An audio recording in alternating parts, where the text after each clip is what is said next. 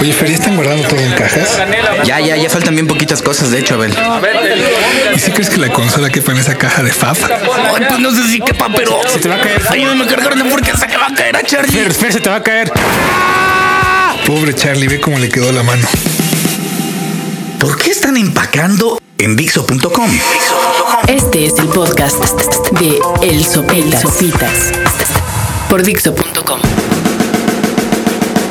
Y este es el podcast número 49 de Sopitas aquí en Dixo.com.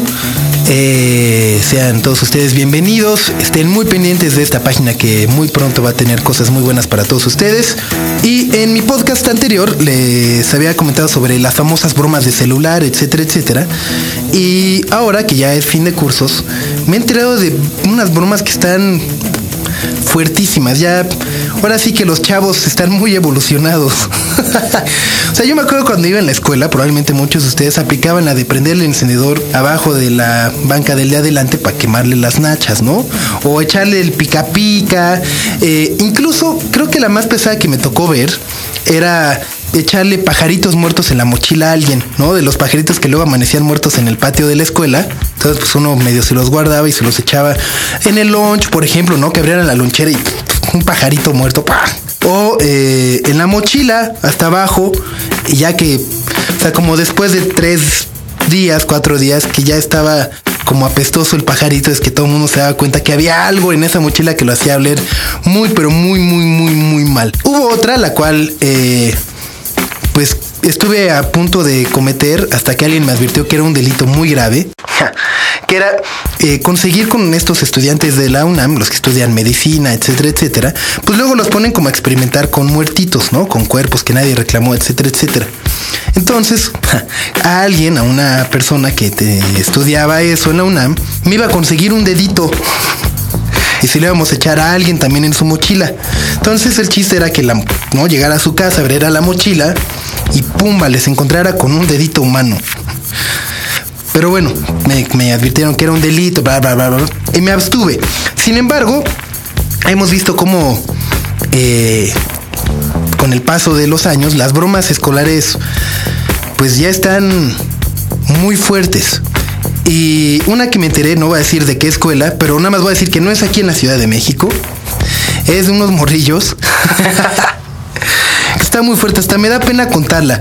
Así que todavía están muy a tiempo de, de- de parar este podcast, de, de no escucharla, porque creo que es de las cosas más asquerosas y más gandallas y más lacras que le pueden hacer a uno.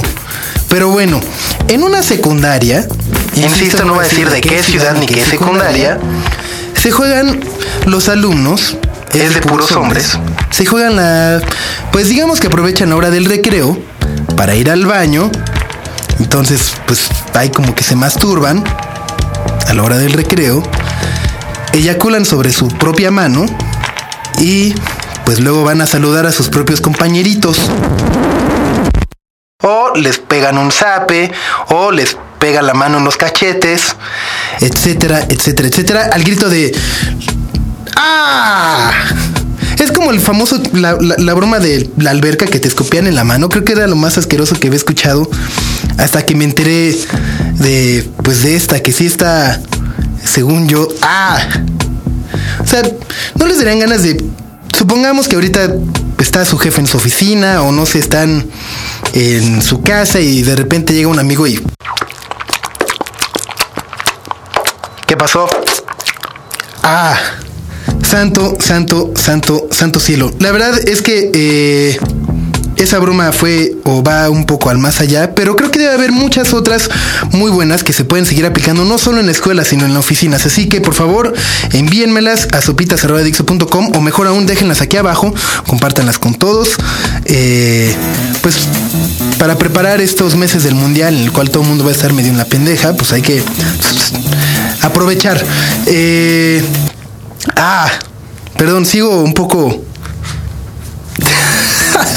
asqueado. Pero bueno, pues muchas gracias por haber escuchado este podcast. Yo fui Sopitas y nos escuchamos la semana entrante. Acab- acabas de, escu- de escuchar el podcast de El Sopitas por.